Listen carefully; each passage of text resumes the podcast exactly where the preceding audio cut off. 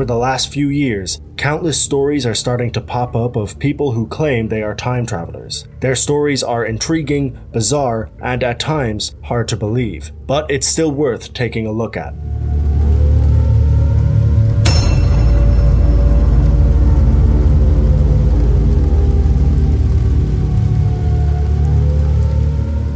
Viajes en el tiempo, a otra dimensión o a un universo paralelo abren un sinfín de posibilidades sobre momentos históricos y futuristas a los cuales podríamos llegar.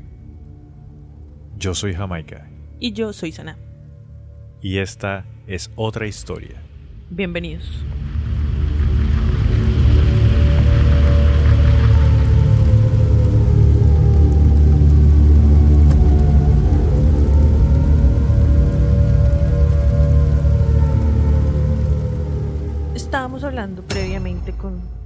Doctor Jamaica. Ay, Ah, qué puta. eh, antes de empezar a grabar, ¿no?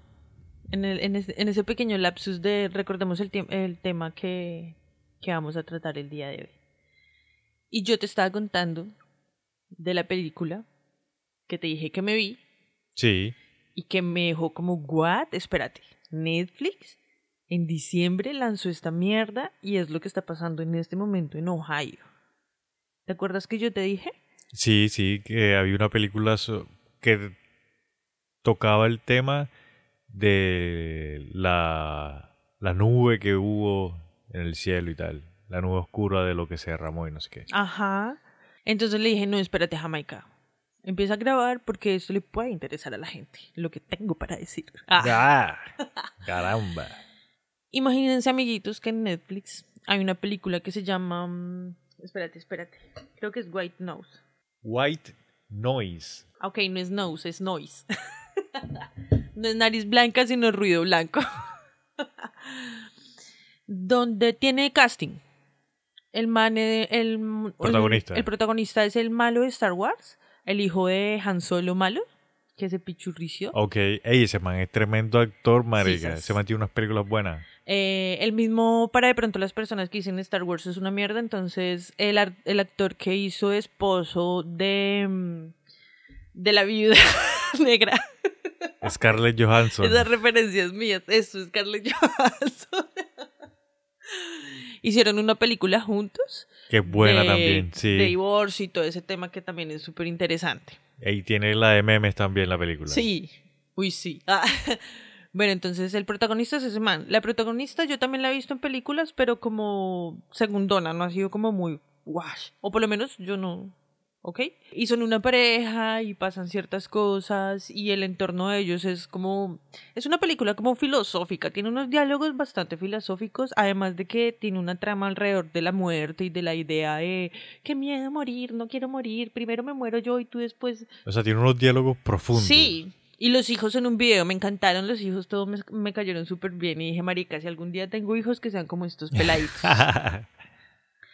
y bueno, entonces en el transcurso de la película pasa un accidente, también así súper tóxico, que se... En, en ese accidente sí un- se estrellan con el- los vagones del tren. Un imbécil se estrella. Con uno de los vagones Sí, del con tren. uno de los vagones. Mientras que en Estados Unidos, pues explotó. Ah, no, se descarrilaron solitos, supuestamente por el estado de las vías y tal. Sí. Y no es el primero que ha pasado, han pasado como unos cinco y a mí eso me parece súper grave, marica, porque eso es demasiado tóxico. O sea, la gente lo compara con el mismo... mm, Con lo de Chernobyl. Eso, Chernobyl. Chernobyl y, y la Exxon.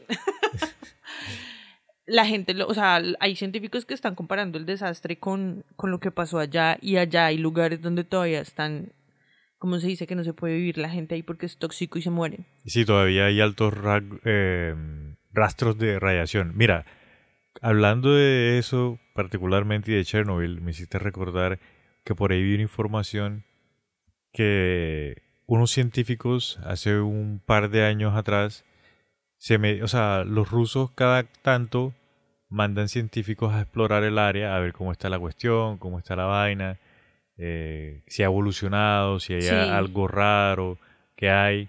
Si ya empezó Dark o todavía no. Ah, Y el chisme, marica, es que supuestamente en la planta nuclear en donde pasó el desastre, en el sótano, o sea, en las plantas Se bajas, escuchan voces. no, que hay como un monstruo, que hay un bicho que está encerrado allá, que lo tienen encerrado a propósito para que No el bicho creo. no salga así. no, eso está muy. Resident Evil. Y hay fotos de los, de los científicos que fueron a explorar, sí, y los manes fueron. Y pues en las fotos se ve que los manes tienen sus trajes radioactivos, no, sé qué, sus parce. lámparas. Y el bicho, marica, es como... Porque hay fotos del bicho también ya. Es... No es un bicho como tal, sino es como una materia viviente. No sé si tú te acuerdas eh, Venom, el de Spider-Man, Sí, que es como una cosa negra, como una brea, como Sí. una cosa así toda negra. Bueno, es más o menos así. Pero es grandísima y se ve que cae así y se mueve y qué. No te creo. Sí, marica, sí. O sea que en, en Chernobyl puede que hayan más cositas ahí ocultas que uno no sepa. What the fuck. Ah. Ay, si te acordás de eso, sí. Bueno, y entonces volvamos a la trama de la película. Eh, pasa eso, si me entiendes? Y esa película la lanzaron en diciembre del año pasado. En la película pasan más vainas, pero no les voy a spoilear, véanla. pero la película la lanzaron en diciembre y está enfocada, creo que en los 70s. Sí. Eh, Como 76, 80. 80 Ok. sí, o sea, como que ya la época cuando empieza el fin de los 70 es más o menos esa época, ¿listo? Imagínate, y lo que está pasando, o sea, ¿tú crees que, que canalizaron algo del futuro? De lo que va a pasar en el tiempo, o algún viajero vino, escribió el, libreto, se lo entregó a los de Netflix y dijo, nos vemos en el futuro, y se fue para adelante. O sea, ¿sí me Es que entiendes? desde que te O es acuerdas casualidad. ¿Te acuerdas que tú me dijiste de que a veces los grandes gobiernos lo que hacen eh, con las productoras de películas y de series es que te van lanzando las cosas como para que cuando tú las veas en vivo y en directo las normalices y no las veas tan catastróficas?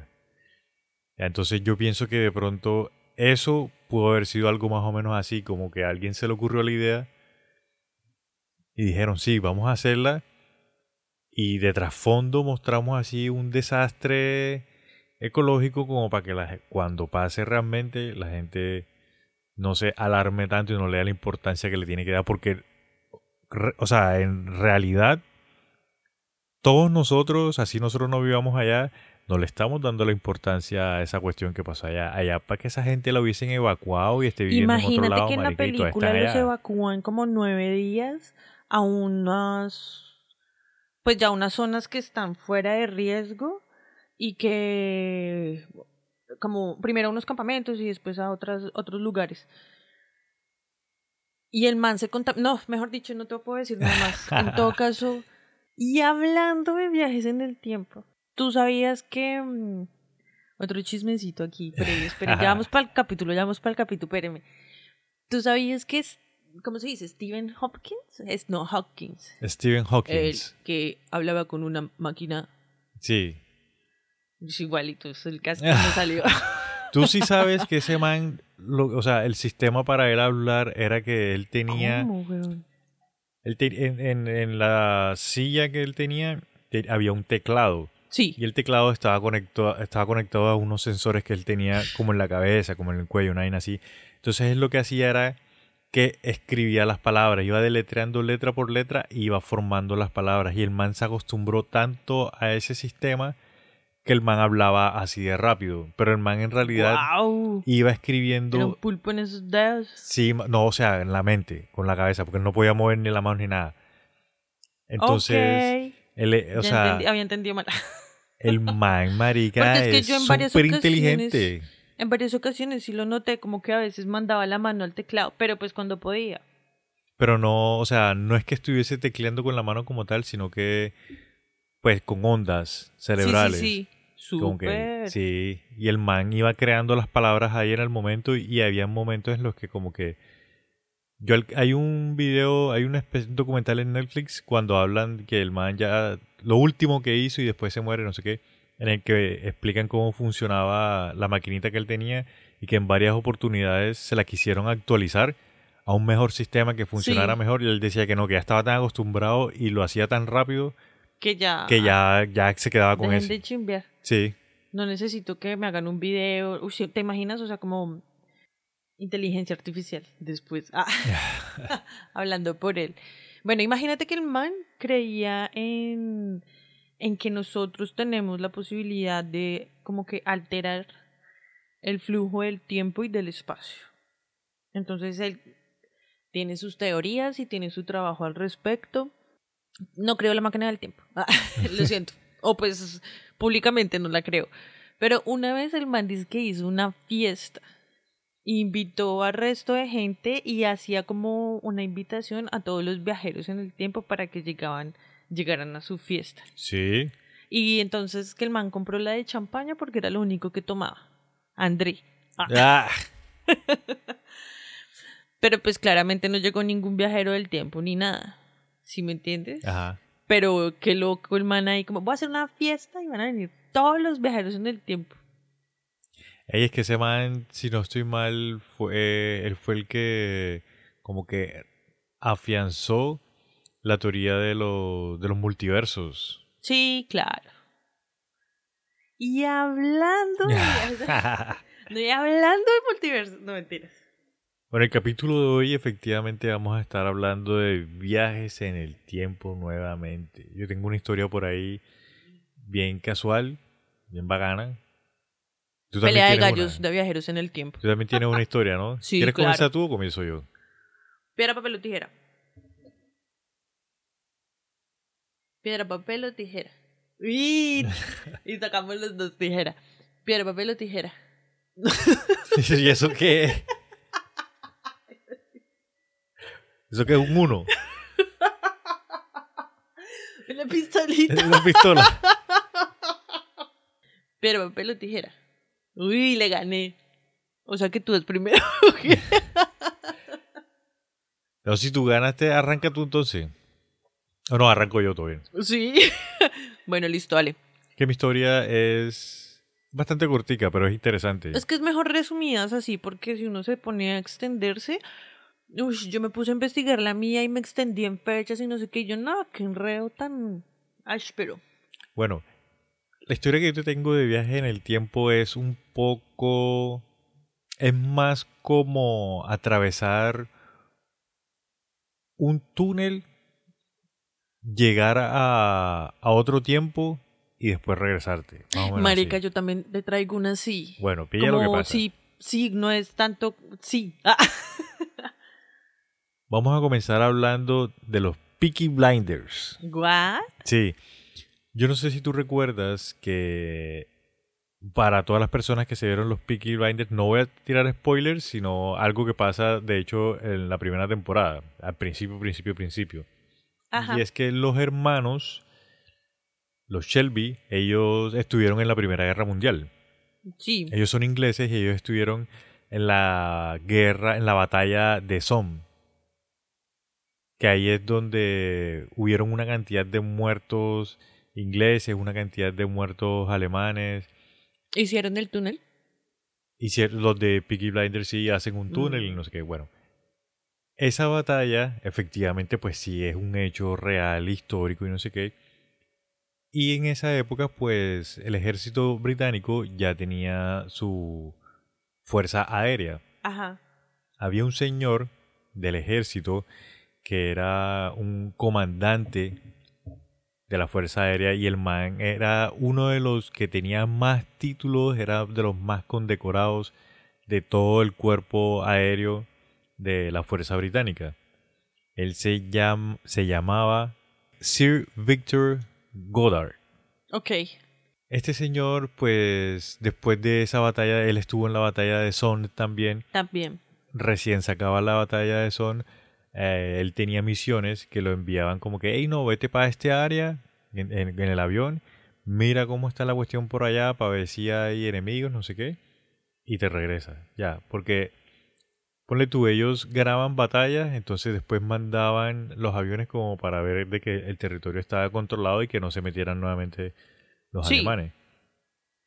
Entonces este señor en 1935 le dieron instrucciones para ir a inspeccionar una base inactiva ubicada en Drem. Espérate, ¿en 1935 dijiste? Sí, ya eso es después de la Primera Guerra Mundial. Sí, sí, sí, yo, el mío es de 1932. Ah, por ahí cerquita. Ajá, primero fue el mío, primero el uno que el dos. Él va a la base, pero entonces no va en el avión, sino que va, ponle tú, en un carro, en un camión, no sé qué, Sí. pum, y ve la, llega a la base y la base está pues vacía, los búnkers están como que vacíos, están ya así todos como que acabados. eh, ¿Como no hay- abandonado? como abandonado, exacto. No hay aviones, no hay gente, no hay nada. La pista ta- ya tiene grietas y no sé qué. Vacía. Sí. Entonces, al día siguiente, le dicen que sobrevuele por la base, la base abandonada, ¿no? Entonces, cuando él se monta en su avión, arranca, cuando está sobrevolando por donde está la base, él atraviesa una nube que aparece de la nada. La nube tenía como, o sea, le causaron turbulencias Sí. habían como que rayos, como que estaba muy oscura, como que no como tuvo, inestabilidad. sí, como que no tenía visibilidad y el man pum maniobra, sale de la nube y cuando sale de la nube el man está exactamente debajo de la de la base aérea. Cuando él mira hacia abajo para ver la base, la base estaba como nueva, como si la hubiesen restaurado marica de un día para otro. Sí. Entonces él ve la base y pues marica la ve tan se da cuenta de que habían personas que tenían overoles azules y vio aviones que estaban pintados de amarillo. Y en esa época, digamos, el avión que él tenía era de esos aviones que tienen las alas grandes y en la parte de atrás tienen como otras alitas chiquiticas. Ok. Ups, son viejos, sí. Exacto. Y los aviones que él estaba viendo, los amarillos, solamente tenían un set de alas. Entonces él dice, ve, esto está como que raro, esto no... Estos aviones de dónde son si lo- Sí. los de Inglaterra no son así. Eso es otra tecnología. Sí, el man se quedó súper extrañado y entonces la- como que la sobrevoló, como que vio a la gente y lo que se le hizo raro es que él estaba, o sea, no estaba volando tan alto de que no se pudieran dar cuenta de que él estaba, Él estaba volando. ahí. Uf, ya lo hubieran derribado. Exacto. Entonces, pero él comenta de que incluso que estaba en una altura, pues digamos, relativamente baja, nadie lo volteaba a ver, todo el mundo seguía en las suyas, como si el man ni siquiera estuviese ahí. Entonces, pues él sigue su, su viaje Wow. y nuevamente cuando coge más altura ve la- las nubes que y están, las turbulencias, que no sé qué, Y aprieta asterisco. y se regresa a la base. Cuando llega, cuando llega a la base, pues el man obviamente tiene que hacer un informe de lo que pasa. Yo llego súper ágil. Nos invadieron, nos invadieron. Echeverry. El man hace el informe completo de qué fue lo que él vio y pues queda guardado y pues listo, no, no pasó nada. Ajá. Cuatro años después de que Godard tiene el vuelo y ve que la base aérea está restaurada, resulta y pasa que el ejército británico, la Fuerza Aérea Británica, se apodera de esa base abandonada y la restaura. Ok. La y pone ellos nueva. son. Y los uniformes de los mecánicos antes eran khaki, Ajá. ahora son azules. Y los aviones Cuatro años. de los principiantes, de los que están aprendiendo a volar, De los primíparos. de los primíparos, tomaron la decisión de pintarlos de amarillo. Pero, ¿y cuando él escribió ese informe nadie le prestó atención ni nada? No, No. lo mandaron a loquero como, ay, estabas tomando otra vez, ¿cierto? Pues el man, hay que tener en cuenta de que el man está, era súper condecorado, o sea, el man todo el mundo lo respetaba, todo el mundo sabía quién era él. El man era un Tom Shelby. El man era un duro, sí. Pero, pues, como no, no, no hubo forma de, de corroborar lo que él vio en ese momento, pues dejaron el informe ahí. Sí. Y cuatro años después pasa todo lo que él vio. Entonces comentan, eh, ya en la época más a, a nuestros años, Ajá, más de para acá. sí, más para acá, Más como quien viene, no quien va. dicen de que el man atravesó como Un un, vórtice. un vortex de tiempo, un túnel de tiempo y pudo viajó al futuro por un ratico, vio y se regresó otra vez a su tiempo. Fue, miró cómo estaba la vuelta, esto es lo que va a pasar, nos Sí. vimos Y otra cosa así bien curiosa de él mismo. de él mismo es que antes de que se acabara la guerra decidieron tomar una foto grupal de todo el de todo el batallón, sí, de todo el grupo. Y cuando toman la foto de todo el grupo, marica, los pues los ¿cómo se dice? Los, Como los compañeros, los del grupo, los Sí, los del grupo en- pilotos. Sí, no, o sea, los, militares, Ah, los ok. soldados, sí. Empiezan a ver la foto y se dan cuenta de que hay una persona que no debería estar ahí. Hay un señor que se llama Freddie Jackson, que el señor había muerto en batalla. Y cuando toman la foto, todos dicen de que Freddy aparece en la foto. ¿Y no Y será que la foto lo habían tomado antes de que salieran a la batalla? No, porque todos los militares, todos los pilotos que estaban ahí, pues ya sabían de que, o sea, ya lo habían dado de baja. Entonces los compañeros, los mismos compañeros lo que dicen es que no se había dado cuenta de que estaba muerto y quería salir en la foto con sus compañeros. ¿Sabes a qué me huele esto? A efecto Mandela. Ah. La cuestión es que la foto está, sí. se ve el man, O sea, me lo tienes que pasar. sí, y fue corroborado por todos los pilotos, por todos los, los militares que estaban en esa foto.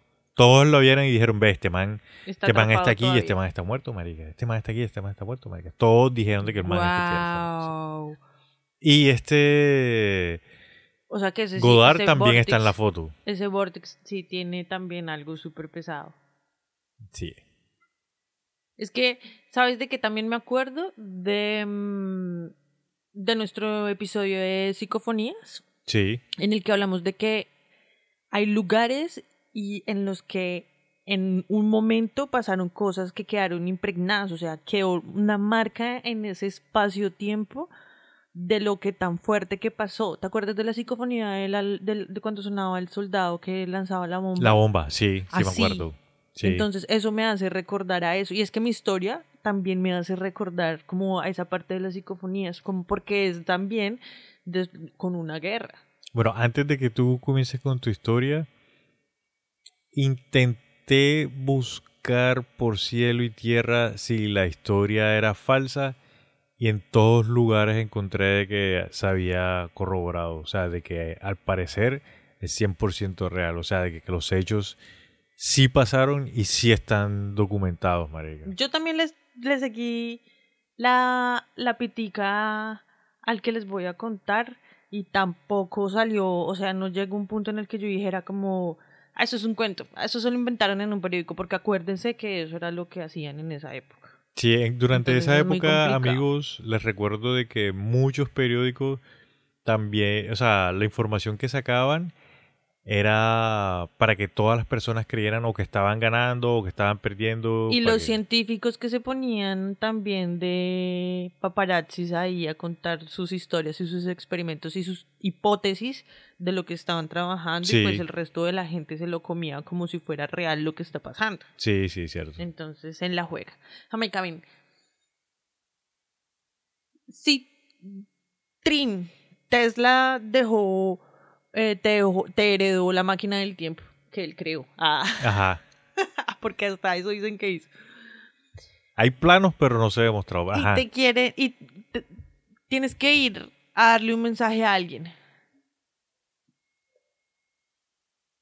Tienes que ir a darle un mensaje a alguien. Sí. ¿A quién elegirías para darle un mensaje? Yo mismo me voy el mensaje. Yo me iría a un par de años A atrás. mí mismo. Sí, cuando soy más joven y me daría un par, ponle tú cuando entre los 14, 15, 16, me sentaría conmigo y le diría un par de cosas bien baganas. Ya. Pero ¿por qué no escoges algún para evitar alguna guerra o algo así? Ah, Porque... Para el mundo, tiene que ser algo para el mundo. Entonces. Ah, bueno, ahí sí es diferente. Igual, no, o sea, es que las cosas pasan por algo y si las guerras pasaron tenían que pasar por algo porque la más fácil es iría de los papás de Hitler y mato a Hitler para que no, no hubiese nacido Hitler. Pero si no nace Hitler, entonces hubiese, hubiese sido otra reída que hubiese hecho la misma vaina o tal vez peor.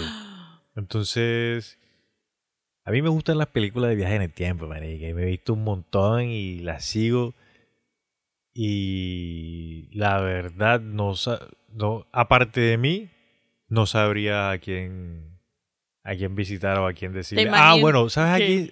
A, Jaime Garzón. Iría mi hermano en la juega que te van a quebrar. Ese man sí me gustaría que estuviese vivo. Ese man hubiese cambiado. Hacía buena comedia. Digo, Ah, o sea, noticias de comedia. Sí, marica. Ese man sí me hubiese gustado que hubiese vivido un par de años más. Bueno, sí, tienes razón él. Porque el resto del mundo... ¿Te imaginas que dañarle el polvo a, a, la, a, María? ¿A José y a María? A, María, con la, paloma. Dañarles el polvo como marica no va a servir para ni mierda. ¿Te imaginas?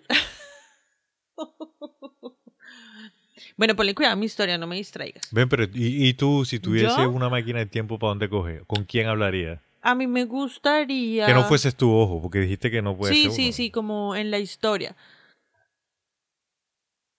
A Madame Blavatsky. No. Cucha, no escriba esos libros. no, que va Cucha, cuídese la salud, parce.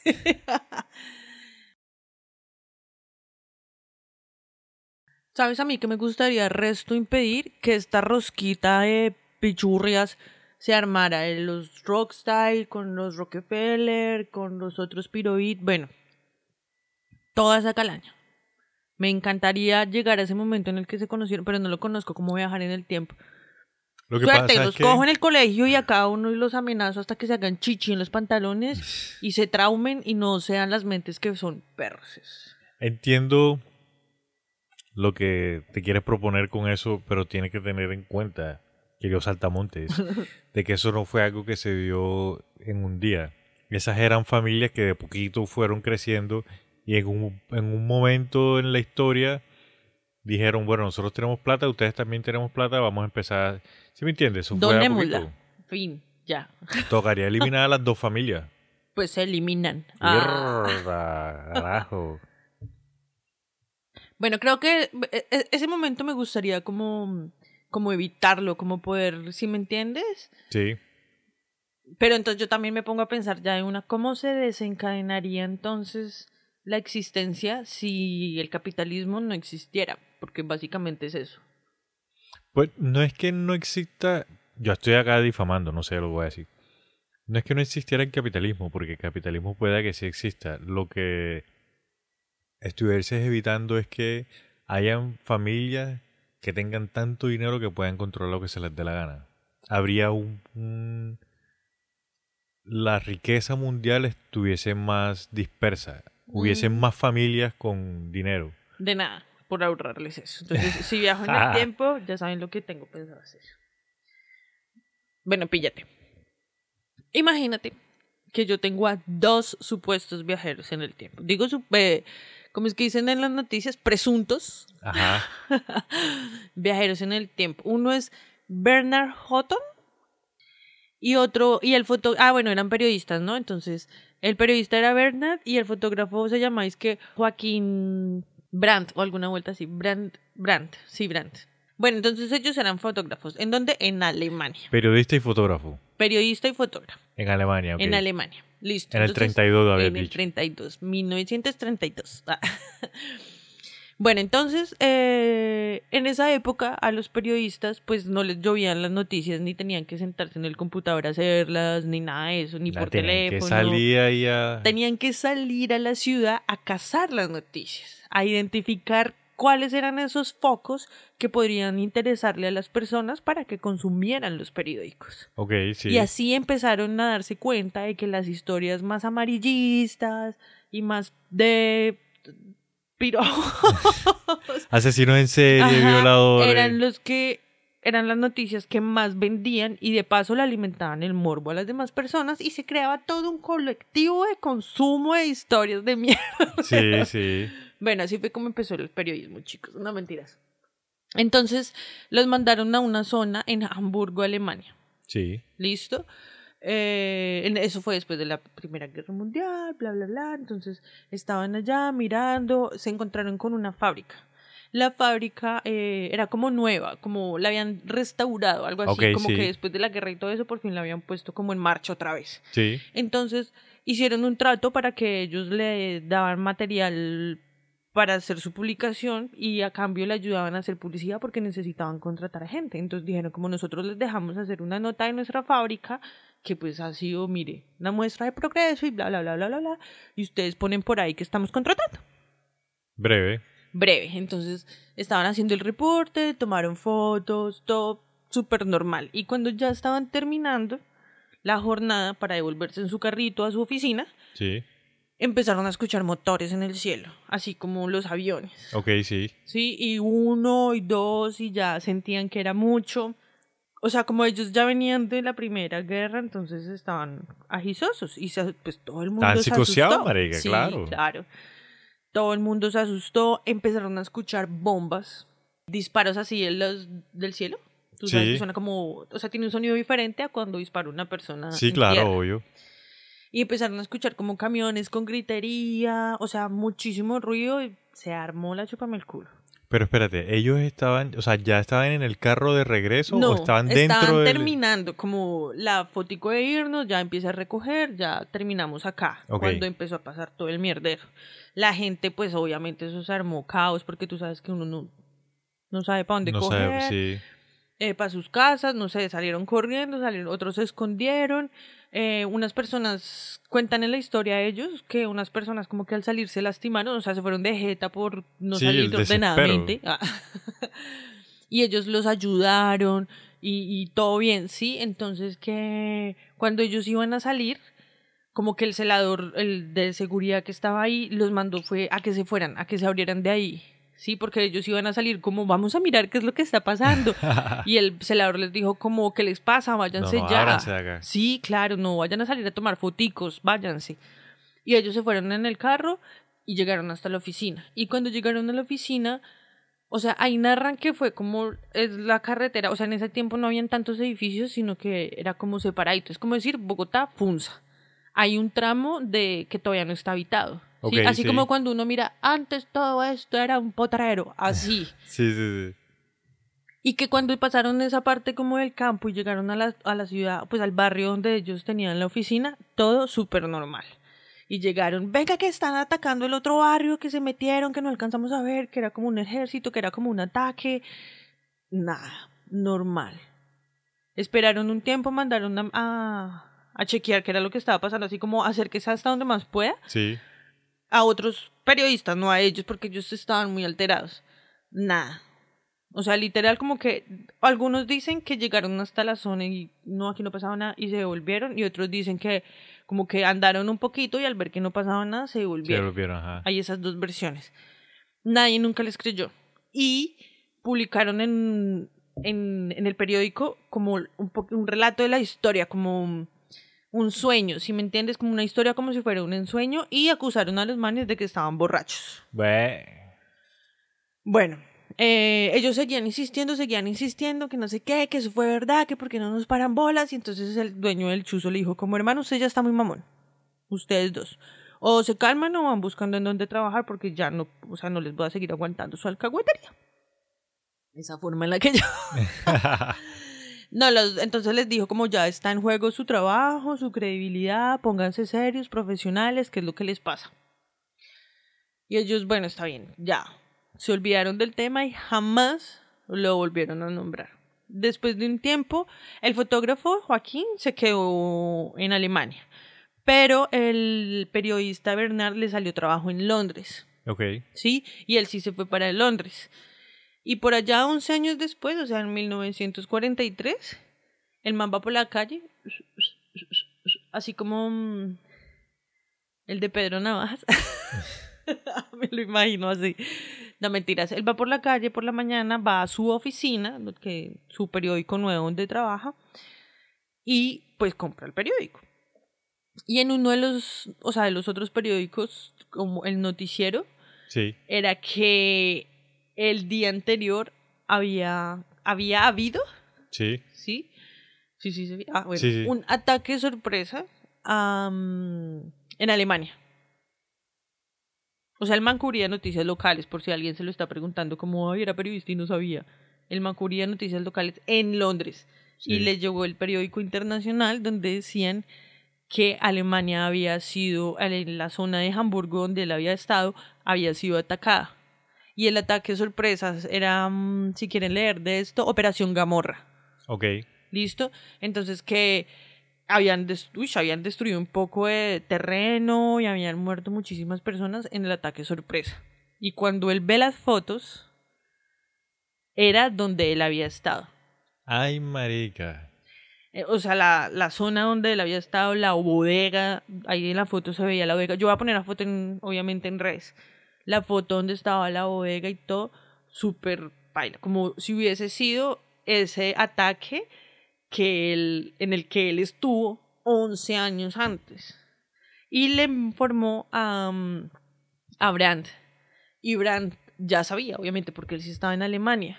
Y ya, o sea, el man fue como, estamos huyendo. Mm. Se volvió un mierdero esto. Y, pero de todas formas, o sea, el man también lo reconocía. Ay, marica. Y se, se me olvidó decir algo súper importante. Si es Jamaica, tú me distraes. El fotógrafo, pues lleva un fotógrafo, tomó fotos. Y él tiene los, bueno, pues en ese Los momento negativos. él presentó los negativos, los rollos de sus fotos.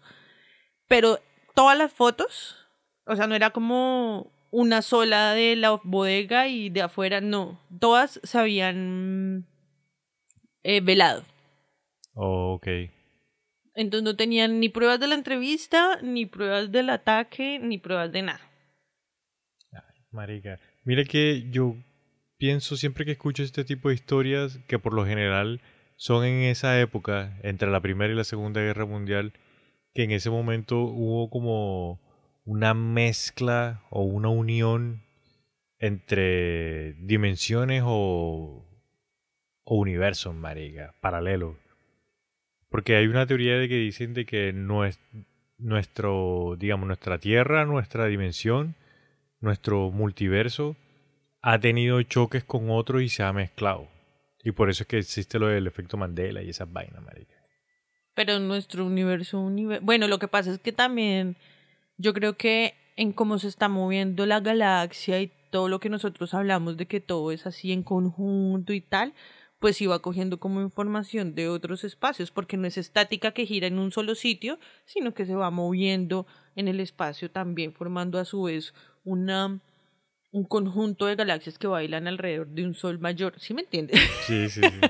Sí, sí, sí entiendo lo que me haces cara de marica porque fumas tanta agüita. Sí entiendo lo que quieres decir, pero es un poco extraño. Bueno, no sé, o sea, estoy aquí también describiendo como una escena de muñequitos ahí, la, la, la, Porque es que, pa, pa tener, o sea, eso que tú dices hay que tener en cuenta la, la materia negra, porque la materia negra, en teoría, es la que mantiene las cosas que están en el universo en el lugar en el que están. Pues sí, pero no es estática. No es una. No es una bestia que está encerrada en las bodegas infernales de Chernobyl. tratando de existir. Debe ser algo más sueltico, no sé, como polvo de estrellas. Oscuro. Sí, pero entonces imagínate, a los manes no les creyeron y 11 años después resultó que empezó la Segunda Guerra Mundial, básicamente. Lo que Básicamente, ellos habían sí. visto cuando atravesaron ese vortex era la Segunda Ey, y Guerra tú Mundial. comentaste de que intentaste buscar eh, si era mentira y tales, y nada, por ningún lado sale No. que es mentira. No sale que es un cuento, no sale que es alguien le contó a fulanito, no, incluso hasta están los nombres de los periodistas. Y hay registro de los periodistas y toda esa cuestión y todo. Pues ahí hay información en, en, Insta- en Instagram, en, en, el, en los buscadores. Ahí hay información de ellos dos, pero pues no es como ahora que sale hasta cuántas peos se echan el día. No, sí, o marica, sea, no, no como sale. El doctor Brand nació en tal lado, no sé qué Sí. tal, sino que dice, no, Papá, si este man mamá, trabaja. estado civil, tipo de sangre, no. Sí, o se encuentra, eh, este man trabajó en tal, tal fecha en este lado y tuvo presente en tal, tal, tal cuestión. Sí. Sí, como que trabajo en tal periódico y en tal periódico. O salen algunos como artículos también de lo que escribían, pero pues ese es como la historia. Pero los manes Ves, hacían. Yo nunca había sí. escuchado esa historia. Además de que esos periódicos, ¿tú alguna vez has ido a mirar los periódicos en la biblioteca, Sí. los antiguos? Sí. Eso es, uff, yo me acuerdo que una vez a mí me tocó ir y hay muchos, entre más antiguo, más como inleíble. No tanto, y, bueno, yo no sé, pero a mí una vez me tocó hacer una investigación, marica, en la que tuve que ir a, en Cartagena, tuve que ir a una, como unos bancos de información en el Palacio de la Inquisición Sí, uff. para buscar vainas viejas y ellos tienen una habitación cero aire con guantes y uno tiene que ir vestido de tal color y después le ponen como una batica de hospital blanca ¿De y verdad? que porque los colores Marica, dañan, y no en sé. Cartagena con ese calor y todo eso. no, eso, y eso es temperatura, o sea, tienen como un sistema de refrigeración, no, no es un aire acondicionado, un sistema de refrigeración que tiene los libros a cierta temperatura para que no se dañen, no sé qué. Ey, super cuidados, marica. Es como te acuerdas la historia de donde encontraron los soldados de mm, terracota. Sí, sí, sí, sí. Esa historia aguanta traerla al resto porque es así súper archivos secretos X de la Tierra. Encontraron, bueno, da una historia chan chan chan chan chan y encuentran en como en un sótano como unas cámaras secretas y abren una y es donde estaban los soldados de terracota. Y al fondo, pasando todos esos soldados, eh, hay otra cámara. Pero entonces ellos se dieron cuenta cuando abrieron la cámara de los soldados que nomás el, en el momento en el que medio ah, empujaron entró un poquito de oxígeno, la pintura con la que ellos estaban ¡fra! se cayó. Se cayó, sí. Y, y que hay otra recámara a la que no han podido encontrar la manera de entrar y tienen muchísimo miedo de abrirla minúsculamente porque cualquier huequito, cualquier cámara se caga todo lo que hay adentro y no se sabe qué es lo que hay adentro. Sí, apenas coja aire, se daña. Imagínate qué video. Qué cantidad de cosas que hay en el mundo y la gente dice que eso no existe. Sí, y las vainas que uno no sabe. Es que yo por eso me pongo a pensar de que. O sea, la tierra es tan grande. El mar es inmenso. Y para abajo no tenemos ni idea de lo que hay. No tanto para abajo, yo no me estoy yendo para abajo. Claro, por La- la presión del agua y eso. Yo no me estoy yendo para abajo. Estoy hablando es las montañas. También. ¿Qué puede haber dentro de las montañas? En una meseta. Todas esas montañas que han salido que son pirámides, Jamaica. En América Central, sí, Sí. que el- la vegetación se ha comido La- ciudades completas, Sí, imagínate. ¿A quién, no- quién no dice de que tal vez en la selva de Brasil o en una selva por allá en Asia haya una civilización también? Todavía en el guardada desierto, marica. En el desierto. Ah, El desierto también que ocupa una, una parte más de las más grandes de África, marica. O sea, allá pueden haber muchas vainas que nosotros no sabemos todavía. sí. Pero bueno, nos fuimos re lejos. Terminamos por allá, mejor dicho, expulgando el mono. Ya, hoy era súper cortico. Sí, es que decidimos traer dos capítulos bien Súper interesantes. relax, bien sí. chill, porque ya después se viene otra vez la matanza, sangre, violación. No, no. Ey, Vamos a es hablar lo que- de cosas bonitas. Eso es lo que, le gusta a la gente. Mira que acabamos de pasar miércoles de ceniza, güey. Ya estamos en miércoles de ceniza. Ahí ya se acabó el año. Vas a ver, si te, Feliz echas un, 2024. te echas un sueñito y ya estás disfrazado de Halloween. No, mijo, el que se quedó dormido, baila de verdad. Ya después bail- eh, bailando el pasito perrón con el niño Dios. Ya hay gente que debe estar empezando a entrar en deprimición porque no hizo nada este año. Hay gente que ya está lavando los muñequitos de pesebre para engancharlos otra vez. Tú los lavabas, ¿cierto? Acá pues. Gracias a todas las personas que llegaron hasta acá escuchándonos, escuchando nuestras historias y divirtiéndose, entreteniéndose. Ojalá se hayan reído de todo corazón. o sea, eso es mi top. Si se rió, aunque sea un momento, si sonrió, si hizo mueca porque sabe que en la mente le está tallando algo, eso ya es doble check. Eso es ganancia. Ajá. Para ir cerrando, les recordamos que estamos en redes sociales, Facebook, Twitter, YouTube, whatever. O sea. Huevón. Arroba otra historia pot. Otra historia pot. Síganos sin pena. No sigan huyendo a su verdad conspiranoicos, innatos. Ah, yo sé que estás ahí, conspirador. Comenten que aquí estamos para servirle. Gracias a todas las personas que nos han compartido y que nos han estado por ahí enviando mensajitos de que nos escuchan y comentando también en los posts que hacemos. Y compartan, compartan para que crezca el parche. Eso nos ayuda bastante. ¿Tú, Jamaica, tienes algo más que decir? No, lo último, como siempre, para todos nuestros amigos, nos pueden seguir en su plataforma de podcast preferida. Cinco estrellitas nos ayudan un montón para que el algoritmo ahí nos siga mostrando y la comunidad siga creciendo. La Matrix. Tú, Sara, ¿algo más que quieras? ¿Algo más que tenga por ahí en el tintero? No pierdan su tiempo. el de irnos. Dale, vamos para adelante.